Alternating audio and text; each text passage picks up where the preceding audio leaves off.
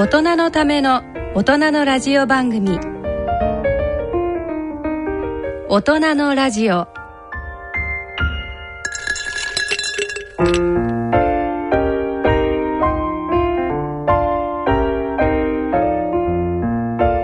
皆様ご機嫌いかがでいらっしゃいますか？大宮時子です。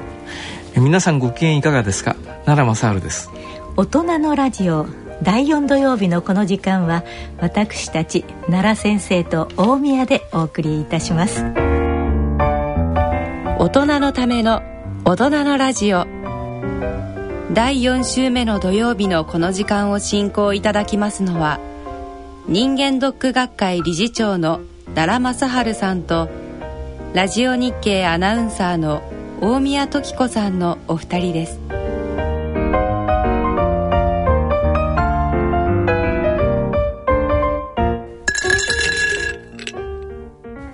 先生だいぶあの春らしくなってまいりましたね。そうですね、はい、暑さ寒さも彼岸までということでしょうか、はい、今日はね先生メールが届いておりますのでもう最近はお手紙じゃなくてメールになってしまいましたけれどもメールをご紹介したいと思います、えー、埼玉県の方からです。奈良先生のお話にいつも聞き入っている55歳になるサラリーマンです最近はいろいろなことで衰えを感じております。先日はエレベーターの故障で8階のオフィスまで階段を上る羽目になってしまいました。この階段上りは近年久しぶりに覚えた胸のときめきでした。昔なら女子高生のむき出しの太ももを見てはドキドキさせられたものでしたが最近は寒かろうに風邪をひかないようにねと思う程度です。小さい文字も読みづらく本を読むのも億劫。耳も遠くなってきたのでしょうか。妻が何か独り言を言っているなって思っていたらどうやら私に話しかけていたようで怒られたこともありました。以前奈良先生が83歳ということでお話をされておられました。人生の先輩としてお伺いしたいのですが60代70代80代と体の変化への覚悟といいますかアドバイスなどをいただけたらと思います。最近はアンチエイジングなんて言葉がありますが私は無理やり若作りをするのはどうも気が進みません。年相応に楽しく過ごせるコツみたいなものがあればお話しいただければありがたいです。ということです、はい、55歳ですね、はい。えーと、私あの83というふうにおっしゃってましたけども実は数え年で83なんです。そうです昔はあの、えー、1月の1日に一斉に年を取ったわけですね、ね。はい、だからあの今私はね、えー、えーと81歳と9か月なんです。6月生まれですからだから若くなってるわけですね。そうですね。まあ何をともあれねあの、年を取るのはこれ当たり前のことなんで仕方ありませんね。あのやっぱり世の中は自分が中心で回ってんだぐらいに能天気に考えて いた方がよろしいと思うんですけどね。えー、それであのえーと、私のねその諸生君というかあの一つ気に入った言葉があるんですね、はい、あの意味をちょっと勝手に解釈してるんですけどね人間至る所生山ありということわざがありますね。ことわざというかこれはね山口県のね、はい、周防の国の総月月章という人が言った言葉なんです、人間至る所生産あり。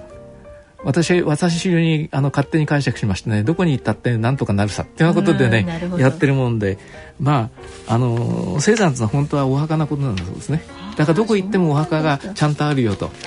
という意味なんですけどもだからまあどこ行ったってなんとかなるさと。そういうふうにあの開き直っちゃうとね、結構どこ行っても楽しいし私はあの大学行って地方の病院出されたその病院が実は伝統のある病院で、後藤新平が医者になった名門病院だったりね、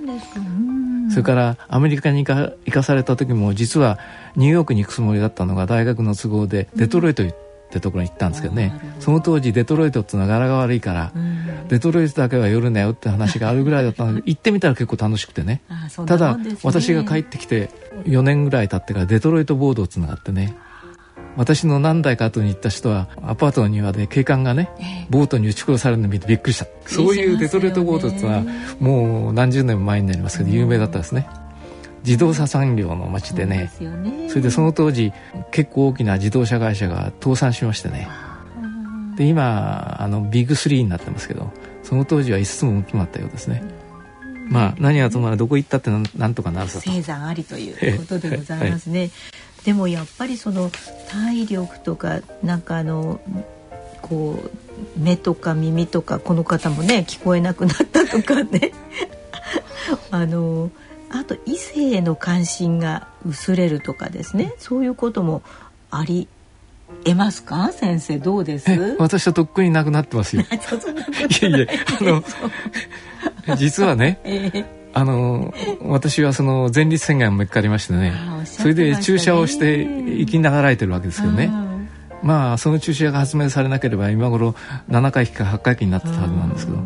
ととってもね効く注射でおかげであの生きながらえちゃったんですよ。ところがそのあのお注射にね副作用がありましてね。そうですか。ええ。あの何の副作用かっつったら女性を見てもね、えー、何にも気が起こんなくなっちゃった。でも大変結構でね、えー、やっぱりあの私はあのその前までは女性大好きでね気になってしょうがなかったんですけど さっきのメールじゃありませんけどね、はい、あの女学生の太ももみたいなんかドキドキュメーター方だったんですけど、はい、その注射をするようになってからね、えー、一切あのそういうことにあの興味がなくなっちゃってね。不思議です、ね、それでよくあのえーと、病院でね、えー、看護師さんとおかしくなっちゃったとか そういう患者さんの奥さんとおかしくなったそういうあのことがいてそれそういうこと人がいてね、えー、よく説教することがあるんですけどね。でも私はね全くそういうことがなくなっちゃったんでお前ねあの俺と同じような注射するかよっていうことを言ったりなんかしたことあるんですけども。ね、でも非常に客観的に判断できるようになったんで。ね私が院長をやってる時にあの綺麗な府長さんが来てね、はい、先生と言われてもね、うん、絶対に看護師さんの言う通りにならなかったとかね。なるほど、ええ、そういうことがありましたいい点もあるわけですね、でもなんかこう水たまりがあったりすると昔はぴょいとこう飛び越えられたのにね、ええ、バチャンとかねなってしまったりすると。いや昔私子供の頃ね、水たまりがあったりなんかわざとそこ入ったり歩いたりなんかしたからまあだんだんあの昔に戻ってきたわけですね。なるほどね、えー、そういうことですね。えー、なんか貴重なお話を伺いましたね。はい。こんなことでメールにお答えできましたでしょうか？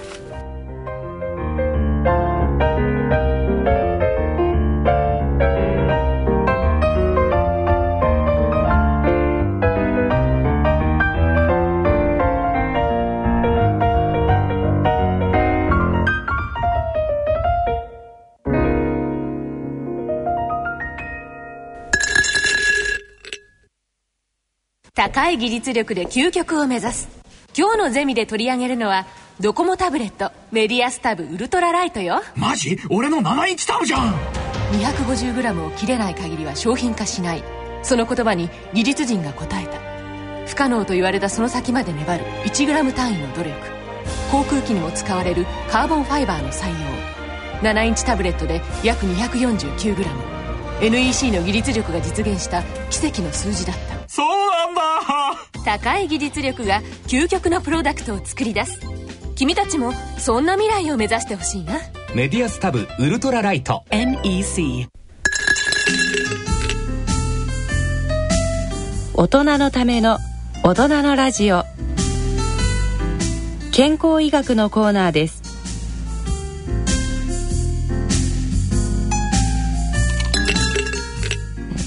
奈良先生今日もですね先月に引き続きまして東京慈恵会医科大学の検診センター長和田隆先生にスタジオにおいでいただきまして、えー、前回の続きをねまたあの詳しくお話を伺いたいと思います。まあ、メタボリックシンドロームに重点を置いた特定検診というのは、まあ、従来の検診とどのように違うのかそのあたりからお話を伺ってまいりましょう。この特定健診というようなね言い方が出てきたんですけれどもこれはあのメタボリックシンドロームに、まあ、特に重点を置いた検診だというふうに認識しているんですけれども実はあのーえ。ー、これまで国民に対しては、はい、老人保険法によるあの健健康審査というのがございまして、はい。えー、いろいろなその検診をあの検査の内容を、まあ、組んだ内容になってたんですけども、はい、どうもそれは相場な的でその、まあ、的を得ないというかなるほど、うん、検査メニューは多いんだけれどもどこに重点を置いていいのかわからないと。はい、ということで平成20年の時に、はい。高齢者の医療の確保に関する法律というのができまして平成20年よりこのメタボに特化した、うんうん、メタボに特化した検診、はい、特定検診をまあ開始したと。でこれは国がまあ開始したということで、はい、対象者は40歳から歳、ね、から75歳未満の全国民であります。で全国民といっても、まあ、一応保険者あ保険保険に加入しているえそれは国民保険とか社会保険とかということで、あの生命保険ではないんですよ。そうですね。あのそういった保険者に加入している全国民がを対象にまあ行うということですね。うん、私はあの慈恵医大という私立学校ですので、はい、私立学校共済組合としての保険者のもとでこの特定健診を受けるということなんですね。ああなるほど。でその特定健診のこれはどどんなきっかけで先生あの受けるんでしたっけ？なんかお知らせが来るんでしたっけ？そうですね。あそうです会社とかねなんかでこうみんなで受けましょうっていうような、はい、あの検診のバスっていうんですか？ああいう時が来る時はいいんですけれども、はいはい、個人個人でこう行くような場合は、えー、いつ来たかなっていうようなことをね忘れてしまうことがあるんですが、はい、そのあたりはどういうふうになってるんですか、あのー、健康診断にはその、まあ大きく2種類分かれておりまして、はい、その会社に勤めている方はあの定期健康診断というのがまあ年1回はあるわけなんですけども、まあ、八百屋さんとか魚屋さんなど自営業の方に対してはそういったものはまあないわけですよね。国民健康保険に入ってるわけですよね。はい、でそういった方々に対しては市区町村の方から、うん、えー、特定健診の受診券がまあ配られてきます。じゃあそれちゃんと取っといてそうですね。配布されますので、はい、そしてその特定検証を行っているまああ医療機関というのがリストがございますので、はい、えー、その指定の医療機関で、まあ、特定検証を受けていただくということですね。うん、で、えー、どこのそれあの指定されているところであればどこでもか結構なんですけれども、うん、まあ、特定検証を受けていただく。はい。で特定検証を受けると、まあえー、当然のことながらそのそれに対して、まあ、結果表が、うんうん、結果報告書が、まあ、送られてくるわけですね。はい、でその結果報告書にはあなたはメタボリックシンドロームに該当しているか、うん、予備軍かそうでないかも記載されます。はい、でメタボリックシンドロームでなくても、まあ、とにかく何かしらの異常がすごい異常があった場合にはその医療機関の方からもう受診した方がいいですよと。うんえー、ということであの治療が必要ですということで、まあ、お知らせが来るわけですけれども、まあ、あの薬物治療を受けなくてもいいような、まあ、軽症中等症の方がいらっしゃるわけですよね。はいはい、で軽症の方に対して特にメタボに対してはこの動機あのこれから特定保険指導を受けてくださいという通知があります。なるほどね。はい。でこの特定保険指導には今言った軽症と中等症がいらっしゃると。で軽症の方に対しては動機づけ支援というもの。また中等症の方に対しては積極的支援というグループに入ってくださいと。そして特定保険指導を受けていただいてメタボを改善しましょうというプログラムが組まれてるんですね。なるほどね。あの奈良先生ね、あの先生がこう患者さんをご覧になる時もそういうような話題は出ますか？えあのー、最近さっき申し上げたようにメタボというのが流行語に、あの入選したぐらいですからね、はい、みんな非常にあの気にしてるわけですよ。それから、あの、えっ、ー、と昔ねあの肥満は肥満指数 BML っつんでやったんで、はい。ね、BML っつうのはね、はいはいはい、我々でもね計算機がいるんですよ。ちょっとした簡単な。だからそれととてもねその扱いにくいんだけどへそ周りっていうのは誰でもこう簡単にやるでしょ、うんね、あなたへそ周りちょっとね、えー、あの85センチ超えてるから、うん、なんかあのコレステロールが高い高かったりなんかするといけないよってことをアドバイスすることもできますから。だからそれは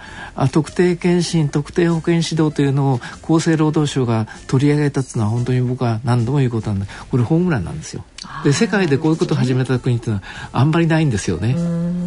だから僕はその予防先進国だと。何度も言うことですけどもねこれからの時代はね病気になってから当ててね治療を受ける。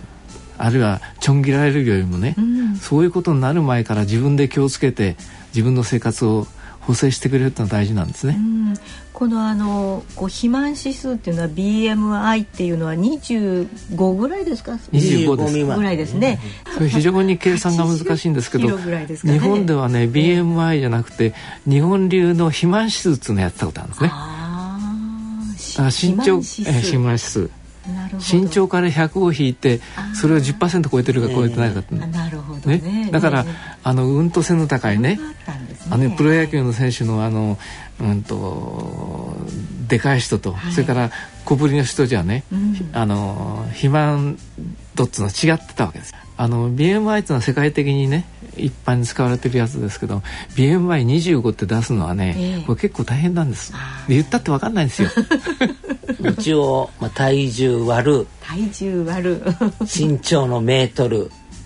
だから1.7とかですね、ね、はいはい、うんうん、もう一回身長で割る。ああ1.7の事情で割るってことですか？そうですね難しいですね。計 算でできない、ね、計算機がないとこれはもうできないので、で BMI25 っていうのはだいたい身長170センチの場合、まあ71、2キロの人がまあ25になってまいりますから、なるほどね、えー、おそらくそうだと思いますけども。はい、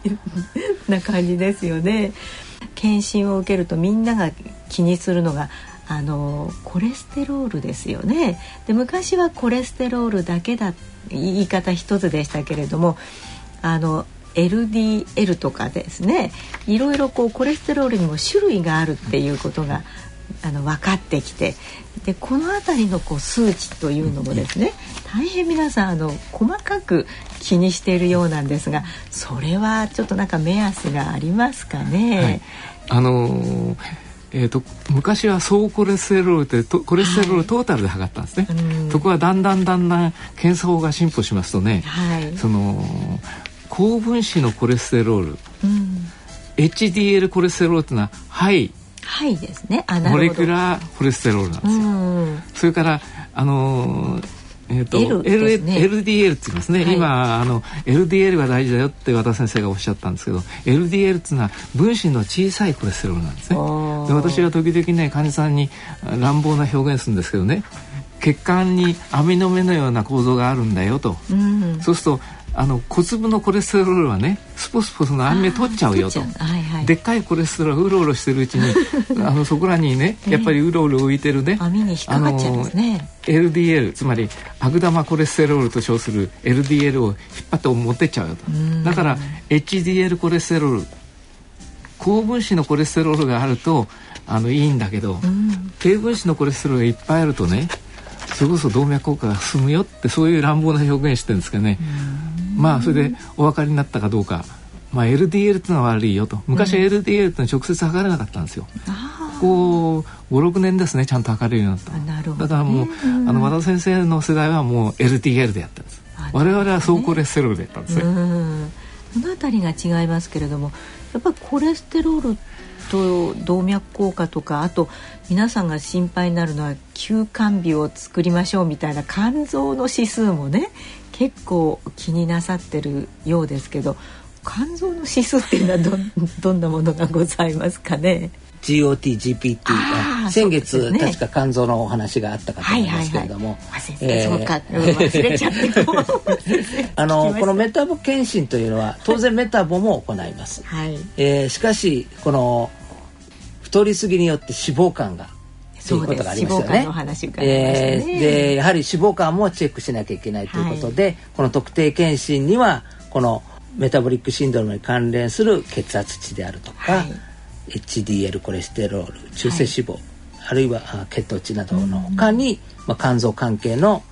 GOTGPT ガンマ GTP、まあ、こういったものもまあ含まれるということでこれの値が上昇してると、うん、あ脂肪肝も、まあ、起きてますねというようなことが、まあ、分かってくるわけですよね。ね。ただね、はい、メタボと今ちょっと先ほど LDL のお話がありましたけれどもメタボリックシンドロームっていうのはこう内臓脂肪が多くなって起きるあれなんですけどもそこで関係する脂質油分っていうのは中性脂肪と善玉コレステロールである HDL コレステロールなんですね、うん、LDL コレステロールというのは結構痩せてる人でも高い人がいる。ああそうなんですか、はい、メタボとは内臓脂肪とは関係ないんですね。ですからメタボリックシンドロームの診断基準には LDL コレステロールは入っていないんです。ただやはり LD コレ L コレステロールは重要なので、えー、この特定健診では行います。ということで、えー、私はですね、えー、動脈硬化脳卒中心筋梗塞を予防するためには SML が重要ですとお話してるんですね。SML ですか？これなんなんでしょうね。洋服のサイズ。あ私はね昔 S でしたけど今 M です。S。S はいこれはもうスモーキングの S なんですね。S はスモーキングですね。はい、はい、M というのはメタボリックシンドロームの最初の頭文字 M はい。そして L は LDL コレステロール。この SML のが三大強力な動脈硬化の悪化要因ですね。御三家、ね、御三家です。悪い御三家ですね。あそうですか。で最近はそのメタボリックシンドロームを見つけるために、まあ、腹囲というおへそ周りを測っているということなんですけれども。まあ、その他先生何か今あのご指導のところが非常に重要なところなんですね。うん車車検に出した場合と鉄検検査ですね。すね。はい、実は私昨日出してきたんですけど。も、いやいや、はい、えー、出したら、えここここの異常がありますと。ってボリーあのオイル交換がにあの悪かったのあの濁ってるので、ええ、交換しましたと、はい、まあやってくれますよね。えー、ドロドロ血液ですね。えー、特定健診も、まあ、人間ドックも、はい、異常はありますよという指摘はしてくれます。はい、しかし治すのはそこから別のことなんですね。っていうかそこまでしかややってくれないっつってあれですけれども、はい、これ修繕しないと危ないですね。ね危ないっていうか あそこからが重要なんですよね。そうですよね、えー、山だったら登って降りるっていうその降りなきゃ結局元に戻れないわけですけれどもやはり、えー、この修理修繕、はい、私はチェックケアプロモーションと言っておりますけれども。はい特定健診人間ドックで体をチェックしましょうと、うん、チェックそこまではね、いいですよね。はい。でケアをしなければ、はい、プロモーション健康増進にはいきませんよと。なるほど、で今までの健康診断のあり方その、うん、国が行っていた健康診断もチェックまではしていたと、はい、しかしケアがもう不十分なので受けっぱなし検診であったと。確かにそうですね、えー、そこでこの特定保険指導をみっちりやりましょうと。うん、で今まではですねこの異常があったらまあパンフレットが入ってたぐらいでこれ読んどいてくださいと。ですねあありました、ね、果たしてそれを読んで治る治るぐらいだったら治してるぐらいだったらそれはそういうような人はもうまあ実は残念ながら皆無に等しいと。うんそうでしょうね。試験だって点数が60点未満だったら、はい、ここが悪かったっていうだけでだったらこれ次回点数試験受けても点数上がりませんよね、うん、また60点ですね。60点未満ですよね、はい、赤点かもしれない、はい、ということでやはりこの肥満改善にするためにはなかなかこれはこの自分の努力意思だけでは自覚症状もございませんから生活習慣病、まあ、全てそうですけれどもうんやはりサポートが必要だろうそうですね、ね、はい。それがこの特定保健指導なんですね。あなるほど。ただその私たちは東京に住んでますけれども北海道の方もいらっしゃるし九州沖縄の方もいらっしゃいますけれどもやはりこうおしなべて同じレベルのこの指導を受けられないとそれは意味がないですよね。そうですね。そのあたりのことはあのちゃんとやっていらっしゃるわけですね。うん、平成20年にこの特定健診が始まったとと同時にこの特定保健指導のカルキュラムというものが、はい、できまして、はい、えー、全国どこでも同一のカリキュラムで、えー、この保健指導を、まあ、受けなさいそしてまたえー、受けなければならないということで、えー、講師の要請。日本人間ドック学会でも、えー、かなりの講習会を開いて、えー、この要請をしてまいりました。あその方々が現在今特定保健指導を全国に散らばってやっていただいているということですね。あということは先生の学会先生方の学会は重要な役割を果たしているってことですね。何回も申し上げましたけども、えー、病気になってから慌てて治療するような時代じゃないよと思う。そういうこと、ね、病気にならないようにしなくちゃいけないよと。はい、だから特定健診を受けて異常があったら、それをねどうしたら悪くしないかどうしたら元に戻すことができるかということを説明を受けなくちゃいけませんねと。うんはい、でそういう分かりやすい説明をしてくれる人を育てましょうということで人間ドック会の和田先生とかそういう先生たちにねいろいろプランをしていただいて、そういう講習会やってるんですよ。ほどじゃあ私たち、まあ、患者というか受ける方は知らないところで、ちゃんとそういう講習をやってらっしゃる、ということなんですね。で私ね、驚いたのはねそういう特定保健指導やそれからそうか人間ドックのアドバイザーつまり人間ドックのね、その採血検査のしっぱなしじゃなくてあと説明する人を育てようということでね、ね、やったらね、はい、僕は驚いたことにお医者さんが随分来たんですよ。お医者さんが。で対象はね人間ドックの時、えー、あの一緒にやってくれる看護師さんとか、はい、栄養士さんとか、えー、検査技師さんにそういう勉強してもらおうと思って始めたらなんとね、うん、あの2割から3割ぐらいお医者さんが来てるんですね。だこれ大変いいことだと思って。そうですよね。はい。だから確かにあのお医者さんの中にはね、うん、そういうそのえーと、細かい説明するのが増えてな人、うん、あの大体その手術をするのが大好きな先生がね、うん、あの年を取ってきてじゃあそういう予防医学の方に転身しようかった時にね今までやったこととちょっとこうピンとこない人がいるんですよ。だからそういう人はなんとあの私ぐらいの年の人がですね、はい、80ぐらいの人がその検診あの講習会に出てきたんです。これ非常にいいことだと思いましてね、人間ドック学会が年に一遍あるんですけどそれと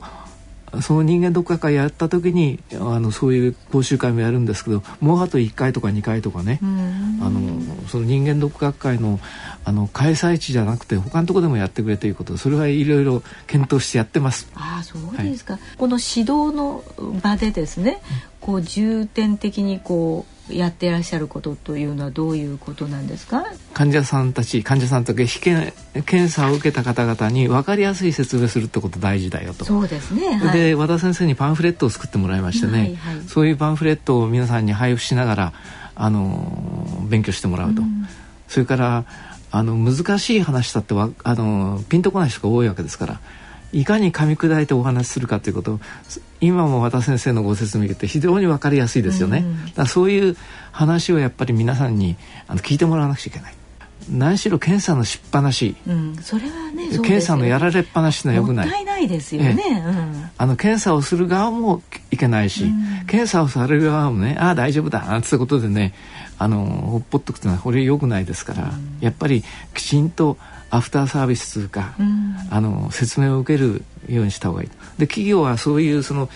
えーと、メタボの人たちにちゃんと説明をしなくちゃならないという、うん、あのえーと、義務というかそういうあの務めがあるんですね。ね。ですから、うん、こういうあの方式というのはね世界であんまりないんで日本がやっぱり予防先進国のトップを走ってると私はもう自負してるんですよ。あなるほどね。じゃあ和田先生これはやっぱりこのあのひいてはですね全体を見ると医療費のこう削減に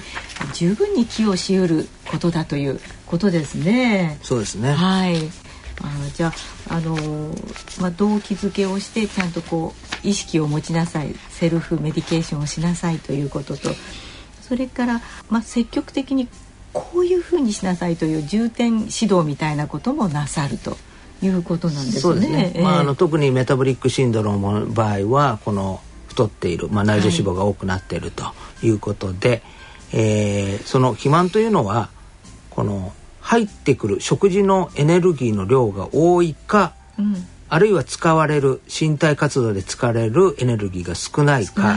まあそのまあどっち両方というものもありますけれども、はい、まあそれがまあ肥満の原点なわけですね。で私がこうこのメタボリックシンドローム実はあの池田義雄先生、前の教授ですけれども人間ドックでこのお腹周りを始めたあ施設は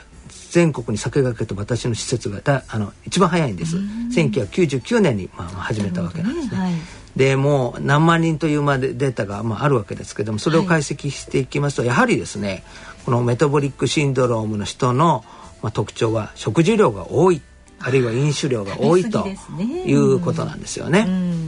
でまあそういったようなその食生活のアドバイス、そして、えー、もう一つはこの運動不足に対する、まあ、アドバイスということで、うん、その人に合ったその押し付け確一的なものではなくて、はい、まずその人のライフスタイルをよく聞いて、うん、その人に合ったで欠けているところを、まあ、この、まあ、増やして、うん、えー、生活習慣を改善しましょうというのがこの保健指導の、うん基本となるわけですね。なるほど個別指導のねあの補修を受けられるというのはいいですよね。そうですね。えー、今までも結局教室でやってたのを、はいはい、やはりまあ残念ながら、まあ、まあ点数で言うのは失礼ですけども、はい、やはりまああ不合格点であったいわゆるメメタボ検診で不合格点であった方には、うん、やはりその個人指導でありグループ学習が必要であるということで、これはあの国の方でもですね、えー、この1対1でやるやり方と8人1組でやる、まあ、グループでやる指導どちらを選択しても良いというふうにしております。でワンツーマンの方がいいという人はそれを受ければいいし8人で受けてあの人が良くなってるから私も頑張らなくっちゃっていうような方にはそういったグループの方が合ってるだろうし、それは、まあ、選択していただいて、まあ、受けるということになるかと思いますけれども、まあ、そうやって、えー、積極的支援では、まあ、6か月間、えー、こう指導を受けて、えー、この肥満改善、うん、えー、メタボ改善に向けていくということで、ね、現実にもうすでに、まあ、データが出て、はい、2008年度の、はい、えー、積極的支援の終了者を見ますと、まあ、男性では、まあ、基準該当が50.7%あったのが29.9%になったと、ね、あ女性でも54%から25%になったということで、うん、やはり効果が出ているか。出てる、ね、やはりですね。じゃあ先生のやりがいも出てきますね。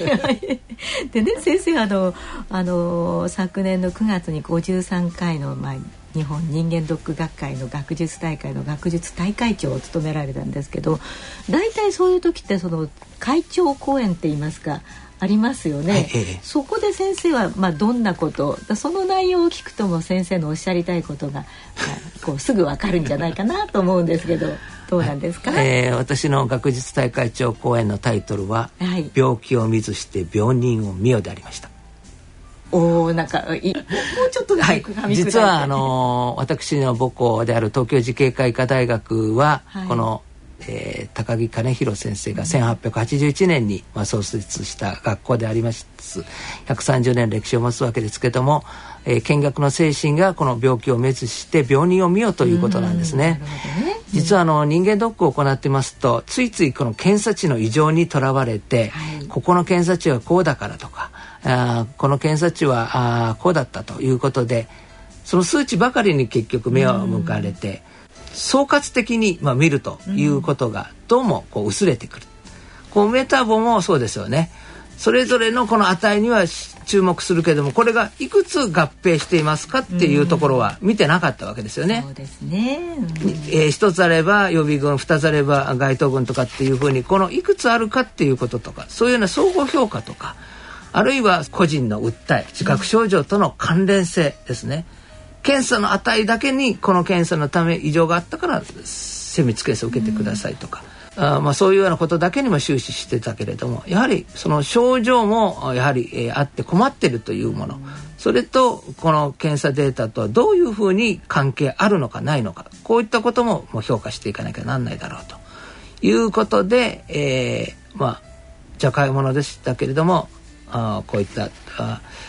タイトルで人間ドックでの、まあ、問題点を、まあ、ちょっと、まあ、提起させていただいたということですね。そうなんですねじゃあ私たちも先生ちゃんと受けなくちゃ検診受けてちゃんと個別指導を受けないといけませんねっていうことですよね。いやよくわかりました先生のご努力もねわかりましたのでちゃんと今度からあの心してあのお受けしたいと思います。えー、そろそろ時間になってまいりました、えー、今回は東京慈恵会医科大学新橋健診センター長の和田隆先生をお迎えしていろいろとメタボについてお話を伺いました。先生ありがとうございました。またあのね、えー、時々来てはあのご指導をお願いしたいと思いますね。はい。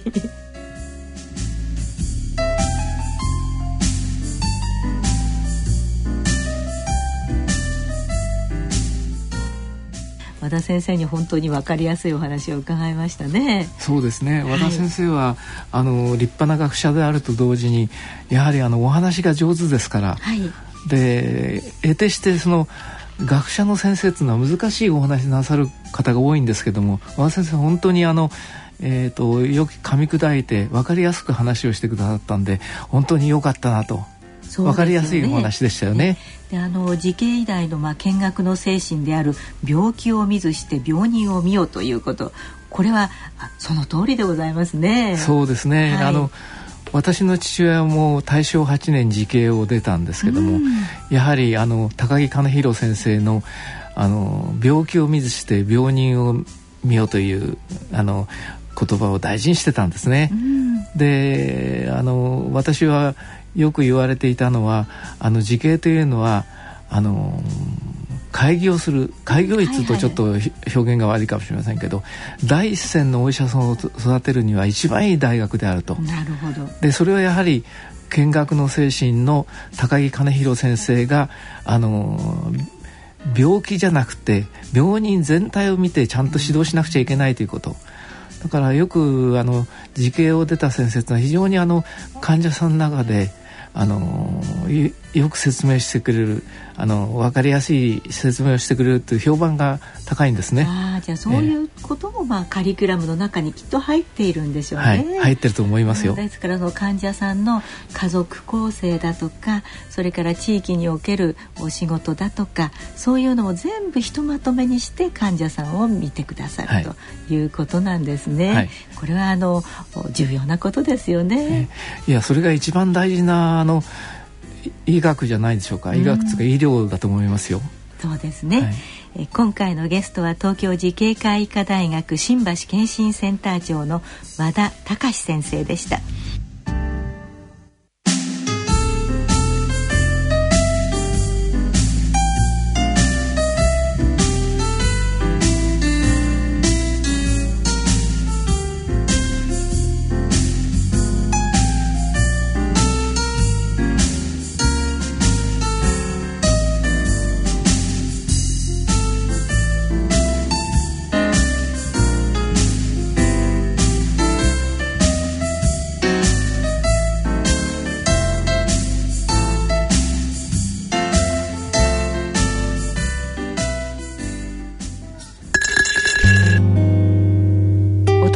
ための大人のラジオ。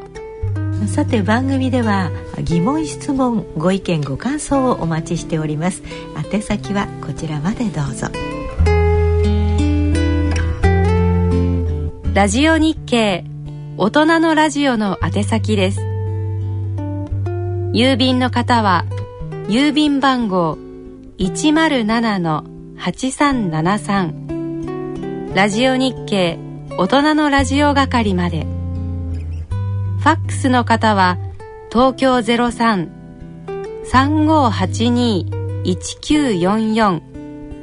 東京03-3582-1944ラジオ日経大人のラジオ係までお送りください。なお大人のラジオの番組ホームページ右下にあります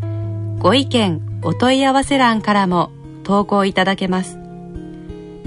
皆様からのご質問ご意見ご感想をお待ちしております。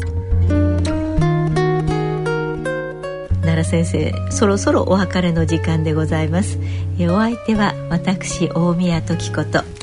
奈良正でお送りいたしました。次回私たちがお会いいたしますのは来月4月27日の放送となります。次回の放送までさようなら。さようなら